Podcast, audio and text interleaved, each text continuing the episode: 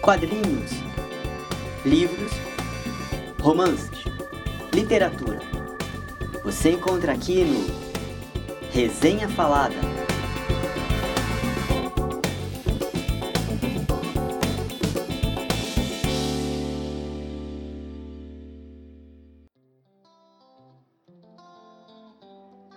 Olá pessoal, tudo bom? Meu nome é Luana Vignon e no Resenha Falada de hoje eu vou falar sobre um livro que se chama Os Nove Pentes da África, da escritora Cidinha da Silva. Esse livro é especial porque ele foi lançado por uma editora chamada Masa, que é uma editora especializada na produção de literatura afro-brasileira, com foco nas narrativas da negritude e em outras questões que dizem respeito a esse universo. Eles produzem, além de livros infanto-juvenis, outros tipos de material voltados para sociologia, antropologia, literatura adulta, enfim. É muito legal e desde já eu convido vocês a conhecerem o catálogo da Masa Edições. Mas hoje eu quero falar especificamente desse livro, que é muito bacana. O livro da Cidinha, chamado Os Nove Pentes da África, é um livro que mistura poesia com prosa e traz as aventuras e as surpresas de uma família negra brasileira. Os pentes herdados pelos nove netos de Francisco Airá são a pedra de toque para abordar a pulsão de vida presente nas experiências das personagens e dos rituais cotidianos da vida.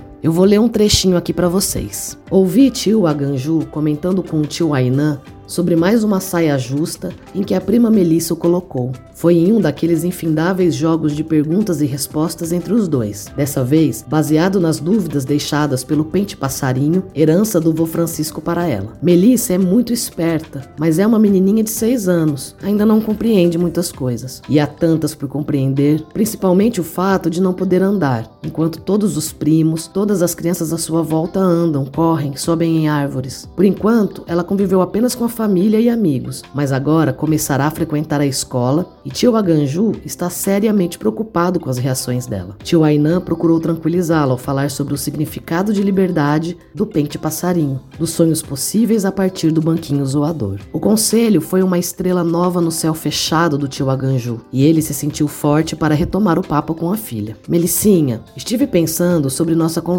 de uns dias atrás, sobre o pente presente que o papai deixou para você, e eu fiquei com vontade de te perguntar sobre os seus sonhos, sobre a luzinha que você quer seguir para ser feliz. Você poderia me contar para onde essa luz te leva? Ou é segredo? Não, pai, não é segredo. Só é muito difícil. Ah, me conta. Quem sabe o paizão pode te ajudar. É difícil conseguir ajuda para o meu problema, pai. Eu queria ser bailarina, mas vivendo presa no banquinho zoador, não dá. Aquilo deve ter sido um tiro no peito do tio Aganju. Ele deve ter feito um esforço sobre-humano para não chorar, mas ainda assim encontrou forças para continuar a conversa com Melissa. Olha só, princesa mais querida do papai. Mais querida, pai? Como assim? Você só tem eu de filha? É uma verdade sem importância, princesa. Você será sempre a mais querida. Só não pode contar para os seus irmãos quando eles chegarem. Tá bom, pai, mas eu ainda não sei se eu tô preparada para deixar de ser a única princesa de vocês. Os dois riram, cúmplices. Seguindo a dica do tio Ainan, tio Aganju conversou com Melissa sobre a ideia de liberdade trazida pelo pássaro. Para ele, a liberdade é justamente o caminho escolhido por uma pessoa para voar, para superar as próprias limitações. Melissa poderia ser uma bailarina se quisesse. Entretanto, tudo o que queremos ser dá trabalho. Às vezes, muito trabalho.